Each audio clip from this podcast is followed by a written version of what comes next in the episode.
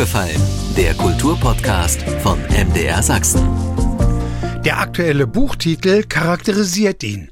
Trotzig lächeln und das Weltall streicheln. Den Lyriker und Autor Lutz Rathenow.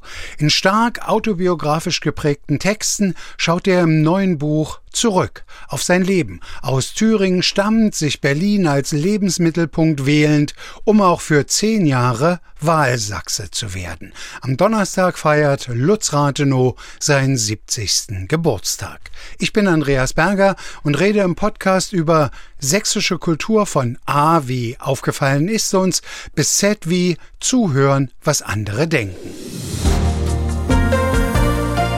Mit dem Blick auf die Woche, da fällt auf, am Donnerstag, ja, da ist es soweit, da wird der Schriftsteller, der Lyriker Lutz Rathenow 70. Viele in Sachsen werden sich an ihn erinnern. Er war von März 2011 bis 2021 der sächsische Landesbeauftragte zur Aufarbeitung der SED-Diktatur, vorher der Stasi-Unterlagen.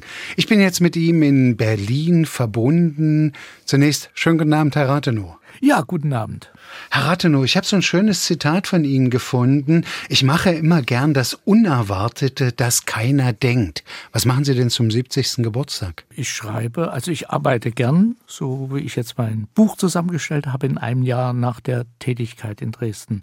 Der Geburtstag ist ein Anlass zur Lebensbeschleunigung. Je älter man wird, desto mehr muss man noch machen, dass man das machen kann, was man machen will. Was steht denn da noch so auf der To-Do-Liste? Es sind ein paar Figuren in diesen Geschichten meines Buches angelegt, trotzig lächeln und das Weltall streicheln.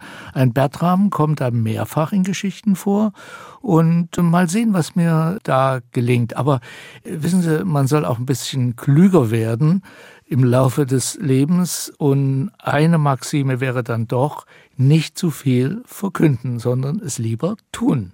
Ich dachte, vielleicht gehört auch zu dem Unerwarteten, dass Sie eine Biografie vorgelegt haben. Sie haben sie schon erwähnt, trotzig lächeln und das Weltall streicheln. Ist das wirklich so geplant gewesen oder gehört es eher zu dem Unerwarteten, beziehungsweise die Form, die Sie gewählt haben? Denn eine reine Biografie in dem Sinne ist es ja nicht. Nein, es ist etwas aus lauter kleineren, unterschiedlich kleinen Prosa-Puzzlestücken. Es sind auch ein paar Prosagedichte dabei, sogar eine Miniszene. Es ist sehr viel Unveröffentlichtes dabei. Ich sichte mein Archiv, meine Skizzen, meine Notizen. Das ist wahnsinnig viel. Und daraus hat sich das Bedürfnis entwickelt, mit einem tollen neuen Verleger, der wie ich nun zufällig auch aus Jena stammt, aber einer anderen Generation angehört, doch so eine Lebensbesichtigung auf eine ganz eigene Art zu entwerfen. Literatur natürlich, manchmal sogar Poesie, aber auch in prosaisch-literarische Randbereiche es sind reportagehafte Texte drin über ein DDR-Kulturinstitut in Montevideo oder meine Reflexion in Kaliningrad, heute beklemmend aktuell eher. Und über die Zeit als Landesbeauftragter ist da eine ganz merkwürdige Geschichte auch dabei.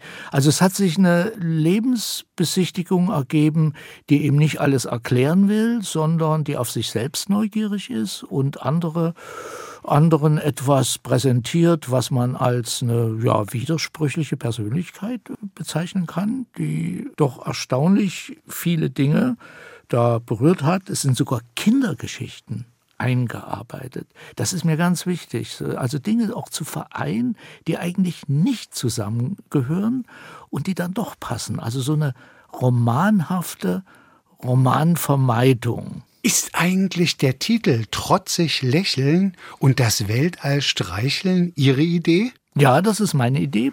Weil äh, ich würde da gerne darüber reden, weil das charakterisiert Sie ja auch ein bisschen.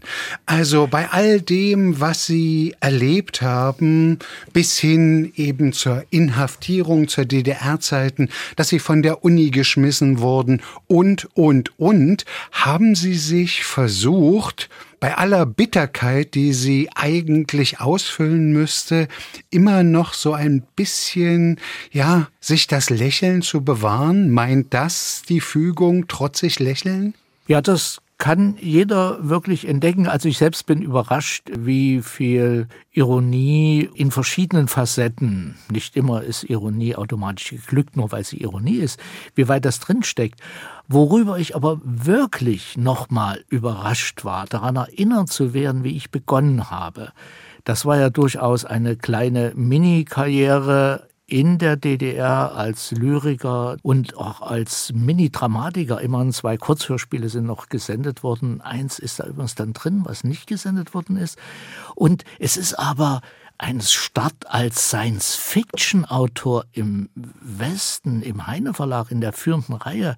Und wenn ich das heute lese, äh, und drei dieser Geschichten sind drin, sind das so wie gesellschaftliche Dystopien verschiedener Art. Eine ist sehr heiter, andere ist sehr düster und gleichzeitig ein Start von Hans-Joachim Gelberg, Beetz und Gelberg, Erfinder der antiautoritären Jugendliteratur, auch im Westen, der mich ermutigt hat, Geschichten zu schreiben. Naiv, freche Geschichten, gleichzeitig dann die ersten konfliktbeladenen Sachen, die mich dann doch sozusagen in den Dissidentenstatus Stück für Stück hineinmanövriert haben, aber auch Alltagsgeschichten, Auszug aus einer Siedlung oder ganz kurz vor Manuskriptschluss habe ich wiederentdeckt eine handschriftliche Notiz, die ich als Transportarbeiter 72 oder 71 geschrieben habe in der kurzen Zeit, ich glaube nach dem Rausschmiss von der Universität oder sogar vor dem Rausschmiss, wie zwei Frauen sich über ihre Eheprobleme unterhalten. Das habe ich damals einfach so aufgeschrieben. Ganz merkwürdig, ist literarisch nicht der stärkste Text, zeigt aber, wie ich an Lebenswirklichkeiten interessiert war. Und das hat sich so gehalten. Ich will Dinge sehen, neugierig bleiben und nicht nur Resultate verkünden. Ich hoffe, das zieht sich durch das Buch durch und ich bin sehr froh, dass mir dieser neu gegründete Verlag eine solche Möglichkeit in einem wunderschönen Buch präsentierten Auftritts gegeben hat. Und nun bin ich gespannt auf die Resonanz bei den Lesungen an verschiedenen Orten. Und ich merke jetzt schon, die ist ganz unterschiedlich. Und das setzt meine Arbeit fort. Ich suche Resonanzräume. So habe ich das auch als Landesbeauftragter in anderer Form mit anderen Themen gemacht. Und eigentlich will ich ein Stück daraus entwickeln oder suche dramatische Formen von diesen Texten und einigen, die dazugehören, die nicht selbst im Buch sind, da weitere Dinge herauszudestillieren. Weil Sie das gerade ansprechen, diese Ehegeschichte, da habe ich dann auch überlegt, wie passt das in das Leben von Lutz Rathenow? Man muss also dieses Buch auch so verstehen, dass es natürlich gespeist ist von ihrer Lebenserfahrung, ganz persönlich, aber eben auch dem, wo sie Zeitbeobachter, Gesellschaftsbeobachter sind. Das fließt in trotzig lächeln und das Weltall streicheln zusammen. Es ist nicht alles sozusagen unmittelbar Leben Lutz Rathenow? Nein, es sind erstaunlich viele und da sind schon einige rausgefallen, Beziehungsgeschichten unterschiedlicher Art drin. Das waren auch interessante Gespräche mit der Lektorin, die mich darauf verwies, dass die Frauenfiguren im Grunde sehr stark und sehr unberechenbar sind. Die Männer, würde ich sagen, sind manchmal in diesen Geschichten ein bisschen leicht vertrottelt so ein Anflug, das kann man jetzt als Beobachtung oder was weiß ich bewerten. Ich psychoanalysiere mich nicht selbst. Aber wenn ich Gedanken zu Schranken beim Thema Frieden nochmal drucke, was damals in der Zeit erschienen ist, mhm. und der Text heute gelesen wird, ist das natürlich ein Text, wo man ihn ganz heute anders liest. Manche Texte scheinen historischer zu sein und einige Texte wirken plötzlich aktueller oder man sollte nicht nur nach der Botschaft suchen, sondern die Botschaft ist die, ständig neugierig zu bleiben und ein Bedürfnis nach Genauigkeit zu haben. Also nicht unbedingt alles in einen Roman zu verlängern, der mm, ja dann vielleicht in dem Moment dann doch entsteht, wenn ich ihn nicht mehr schreiben will. Lutz Rathenow im Gesprächen aufgefallen, trotzig lächeln hatten wir jetzt schon erklärt. Nehmen wir den zweiten Teil, das Weltall streicheln. Das sagt ja auch, bei all dem, was sie an Bitterkeit kosten mussten, sie lieben das Leben. Ja, ich stelle im Nachhinein fest, also, dass ich in Jena aufgewachsen bin, immer mit so einer Sehnsucht nach Grenzüberschreitung, Grenzüberwindung und zwar in jeglicher Richtung. Nicht nur in deutsch-deutscher Richtung oder anderer. Und diese Perspektive der Unendlichkeit der Räume hat mich damals sehr interessiert. Literarisch habe ich da gar nicht so viel davon gelesen. Ah, ich hatte allerdings ein Vorbild, was für mich wichtig war, wo Philosophie, Literatur zusammenfließt. Das war Stanislav Lem. In einem Text rede ich auch kurz, aber ich denke sehr intensiv darüber.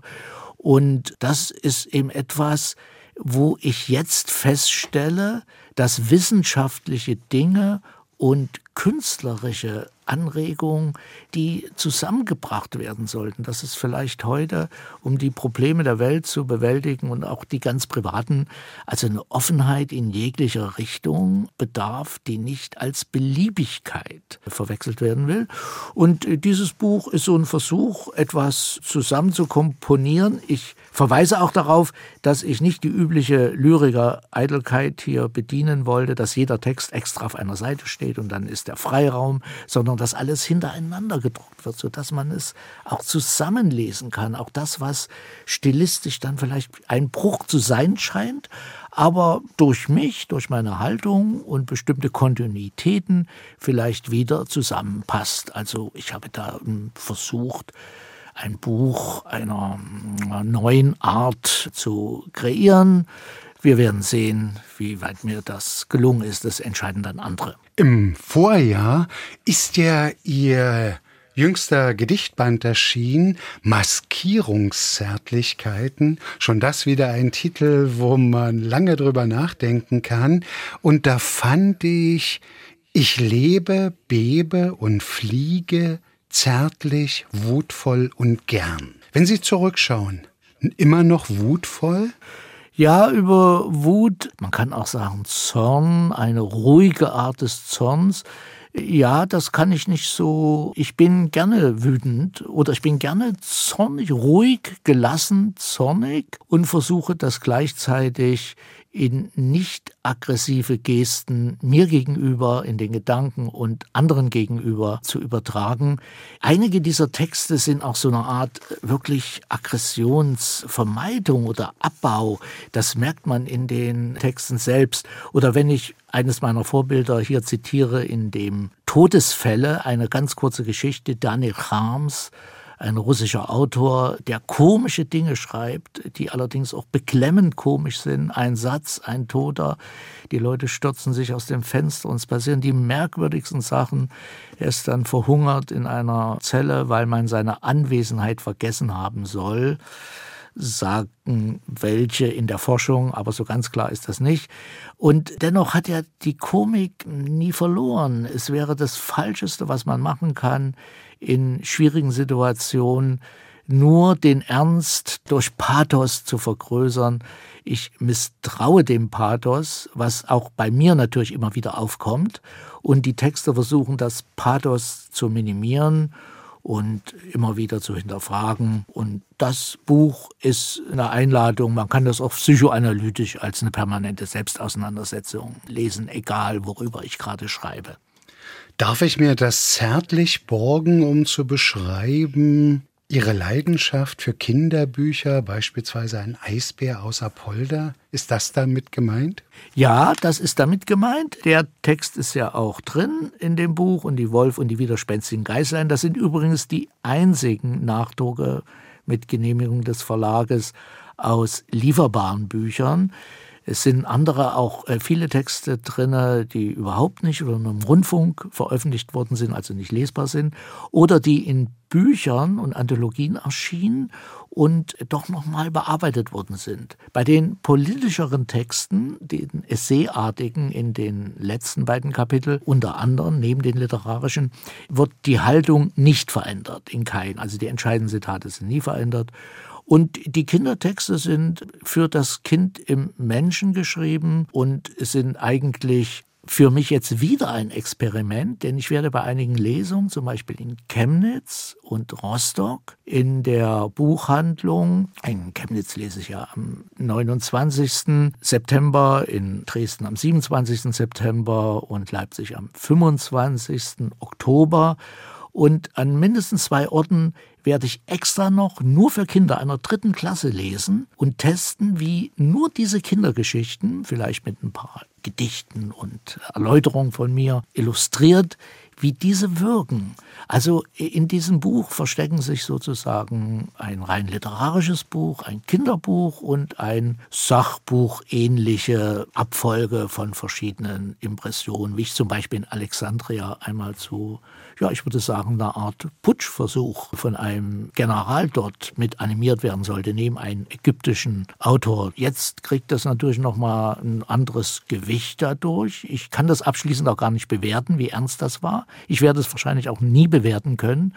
Also der Mensch muss halt auch leben mit Dingen, die er nie endgültig durchschauen wird. Und das ist ein Plädoyer dafür, auch für mich selbst dennoch nicht die Neugier zu verlieren, nur weil ich ahne, je mehr ich weiß, desto mehr Probleme werde ich sehen, Lust auf Probleme entwickeln. Das ist vielleicht eine ganz gute Resistenz, die wir in den nächsten Monaten, Jahren in verschiedenen Bereichen brauchen können. Lutz Rathenow, Ihr Leben ist territorial gesehen Osten pur, in Thüringen, in Jena geboren, dann das Gros Ihres Lebens Wahlberliner und für zehn Jahre, sag ich jetzt mal, Dienstsachse. Was hat Sie am meisten geprägt? Naja, Kindheit und Jugend prägt einen immer, zumal Jena ein sehr viel spannenderer Ort war und ist, als ich das damals dachte. Berlin hat mich sehr geprägt, aber Berlin ist übrigens nicht Osten nur. nicht nur hier bin ich schon an der nahe der ehemaligen Grenze der äh, Ost-West-Berlin. Da ist auch ein sehr spannender, längerer Text drin, 1990, wie diese Umbrucherfahrungen äh, mhm. erfahren werden. Also Westberlin, die Berliner Vereinigung, ich bin da oft in dieser Gegend, wo früher Westberlin war. Ich habe da viel zu tun. Mein Verlag sitzt auch dort. Also das ist schon ein bisschen anders. Ja, und Dresden samt Leipzig habe ich natürlich vorher auch oft besucht, aber wenn man dort lebt, also doch seinen Lebensschwerpunkt dort hatte, ich hatte den Lebensschwerpunkt dort und wollte den auch haben. Und ist das nochmal ein, eine Erweiterung der Erfahrung, kein Bruch? Und ich betrachte jetzt viele Dinge aus der Berliner Perspektive sowieso, immer mit der Kompetenz, allumfassenden Kompetenzanmaßung, die man einfach hier inhaliert. Deswegen geht man auch in diese Stadt mit der wissenschaftlichen Außenseiterperspektive, die immer Verknüpfung sucht von Menschen, die aus Jena unterwegs sind. Das sind ziemlich viele in der Welt, nicht nur die Intershop-Gründer. Und aus Dresdner Perspektive. Und die ist sehr interessant, die ist mitteleuropäischer, die hat andere Komponenten. Und damit bin ich nicht fertig. Und ich habe auch Sonderbeziehungen zu dieser Stadt in den zehn Jahren entwickelt. Das will ich gerne nochmal nachfragen. Maskierungszärtlichkeiten, ich zitiere Sie wieder. Ich habe mich in Dresden des eigenen Zornes entwöhnt und an anderer Stelle das Leben ist Dresden. Ja, den Text, der ist übrigens einer der beiden aus Maskierungszärtlichkeit, auch in dem neuen Buch hier drin sind, nachgedruckt worden sind. Also ich muss mir schon widersprechen. Es gibt auch noch ein anderes Buch, wo zwei Texte nachgedruckt worden sind. Das Leben ist Dresden in diesen Text bezogen auf Doberlo-Kirchhain, wenn ich mich nicht irre. Mhm. Und der Text beschreibt eine Bahnfahrt. Und mit die schönsten Dinge für mich äh, waren die Bahnfahrten zwischen Dresden und Berlin, Berlin und Dresden hin und zurück. Das hat mir sehr gefallen in den ungarischen und tschechischen Zügen. Manchmal am Abend gab es auch einen polnischen Zug.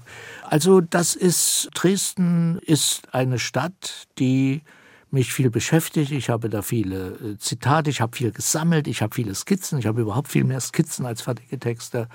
Und da wird sich noch was draus entwickeln. Und solche Dinge wie Pegida auch ohne Zorn zu betrachten und dennoch analytisch die Auseinandersetzung und das Verstehen zu suchen. Nicht nur die Auseinandersetzung, sondern was ist das eigentlich?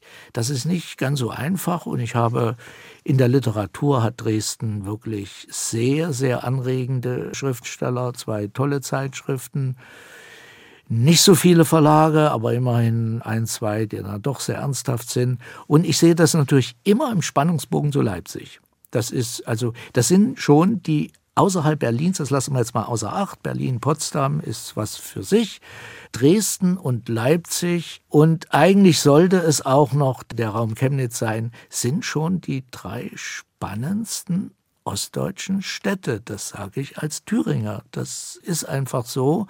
Und da ist so viel an Ost-West-Transformation innerhalb Sachsens zu kapieren, zu verstehen oder nicht zu verstehen, dass ich mich so ein bisschen wie früher als Ost-West-Transmittler verstanden habe, gerade für den Rundfunk in meinen Kommentaren, ich manchmal zwischen Berlin und Nicht-Berlin Haltungsunterschiede erkläre, wenn ich äh, Dinge sage, was 2014 mit dem wirklich völkerrechtswidrigen Einmarsch auf der Krim passiert ist, welche Wirtschaftsbeziehungen da schon abgebrochen worden sind, auf kleiner Ebene, nicht auf der großen Ebene, die auch menschliche Kontakte geschafft haben, gerade in Sachsen.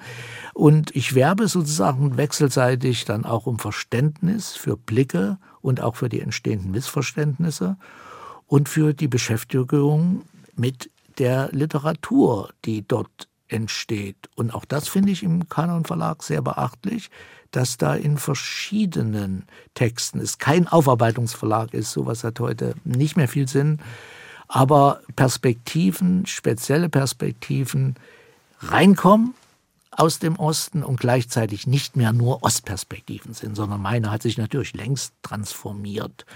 Ich wollte kein DDR-Bürger, kein reiner DDR-Bürger sein und damals nicht und bin es kein reiner Ostdeutscher heute, sondern ein Mischgewächs. Aufgefallen im Gespräch mit dem Lyriker Lutz Rathenow am 22. feiert er 70. Geburtstag. Herr Rathenow, helfen Sie mir. Ich habe vorhin schon mal zitiert, ich mache immer gern das Unerwartete, das keiner denkt. Ist auch die Entscheidung, damals so kurz vor Ihrem 60. Geburtstag nach Sachsen zu gehen als Stasi-Unterlagenbeauftragter, ist das sowas Unerwartetes gewesen oder eigentlich für Ihre Biografie völlig folgerichtig? Absolut unerwartet. In dem Moment, wo ich mich begann, eigentlich von diesem Thema zu lösen und mich mit Buchprojekten, Schreibwerkstätten, mit einer Biografie über eine andere Person ernsthafter zu befassen und meine Lyrik endlich mal richtig zu ordnen und die ganzen Entwürfe zu sehen, kam ganz kurzfristig durch eine Situation, die man länger erklären müsste, diese Möglichkeit, dass ein kleinerer Koalitionspartner einen anderen Kandidaten wollte als die größere Regierungspartei, die in dem Fall die CDU war, und nur ein einziger sich mit dem Thema so befasst hatte, sehe ich das aus meiner Sicht im Nachhinein und durch die Lektüre in der einer Zeitschrift, die liberal hieß und im Rheinischen Merkur und vielleicht noch ein paar andere Dinge, auf die Idee kam, mich da anzusprechen. Und in kürzester Zeit wurde ich in das Amt gehievt, das ich nie bekommen hätte, wenn ich mich darum bemüht hätte. Diesen Satz würde ich mir zutrauen, aber dieser Satz gefällt mir auch. Und insofern war das eine permanente Lernerfahrung. Es war alles anders, als ich erwartet habe, aber es war eine sehr gute, sehr anregende, sehr spannende, sehr anstrengende Zeit, in der ich literarisch viele Skizzen und einige Gedichte geschrieben habe. Aber das habe ich gern in den Hintergrund geschoben, auch um Literatur zu fördern oder mit dem Rimini-Protokoll dieser bekannten Theatergruppe, dieses Theaterprojektes, ein Dresden-Projekt zu machen. Da hätte man noch mehr draus machen können, da haben wir nicht die Kapazitäten einer so kleinen Behörde. Und ich sehe da eine Kontinuität und ich freue mich auch, dass die produktiven Teile der Arbeit durch meine Nachfolgerin Dr. Nancy Ares, dass das fortgesetzt werden kann. Also das ist für mich eine gute Geschichte gewesen, nur weil ich sie nie angestrebt habe.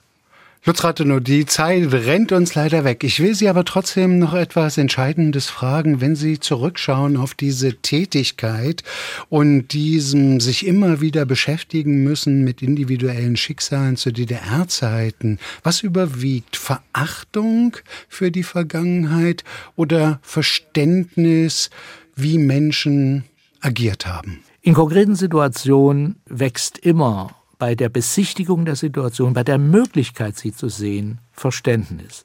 In dem Sinne können übrigens auch Stasi-Akten richtig gesehen und nicht nur kurz mal durchgeblättert, um Belastungsmaterial zu finden, sehr zum Verständnis beitragen. Besonders wenn man auch kapiert, dass sie nicht alles sagen und vieles wirklich nicht drinsteht. Was ich nicht so gern habe, ist so eine Repräsentationsroutine wo man Vergangenheit nur benutzt, um die Erkenntnisse der Gegenwart zu illustrieren. Also ich bin da schon mehr auch Wissenschaftler, also wieder eine neue Facette. Das klingt übrigens auch in ein, zwei Texten des Buches durch, wenn ich da so einen Bibeltext deute. Aber man muss auf die Vergangenheit auch neugierig bleiben. Und das hat sich für mich eigentlich bestätigt durch Dinge, die auch gleichzeitig natürlich auf der anderen Seite muss praktisch Menschen geholfen werden. Das konnten wir in einigen Fällen auch tun. In anderen sind die gesetzlichen Ausgangsmöglichkeiten schwierig und sie werden nicht leichter werden, weil in der Zwischenzeit 30 Jahre und mehr noch vergangen sind und man Dinge nicht kompensieren kann und auch neues Unrecht in der Welt geschieht, was natürlich auch seine Auseinandersetzung zwingend erfordert. Nein, es war für mich quasi ganz ungewollt, hatte diese Tätigkeit den Nebeneffekt, dass ich mein bisheriges Wirken radikal auch auf Effizienz, auf ja, auf Nachhaltigkeit, um also zwei Modeworte nicht aus dem literarischen Bereich zu gebrauchen, hinterfragen musste. Das war sehr gut und sehr wichtig. Und ich bin da heute, versuche ich die Dinge noch differenzierter zu sehen. Gießen als Sie damals, die, als ich heranging. Gießen Sie diese Erfahrung noch in einen Roman? Ich gieße sie in etwas, was das wird, das lassen wir jetzt mal offen. Und ja, ich gieße die ganze Zeit und bin neugierig, was daraus wächst. Aufgefallen im Gespräch mit dem Essayisten, Lyriker, mit Lutz Rathenow. Am 22. September feiert er 70. Geburtstag. Vielen Dank und guten Abend. Besten Dank. Soweit der aufgefallene Podcast von MDR Sachsen mit Lutz Rathenow, der am 22. September 70 wird. Ich bin Andreas Berger.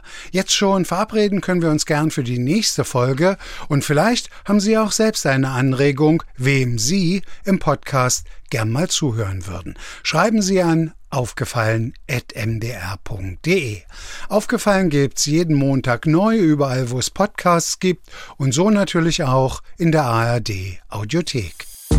Aufgefallen, ein Podcast von MDR Sachsen.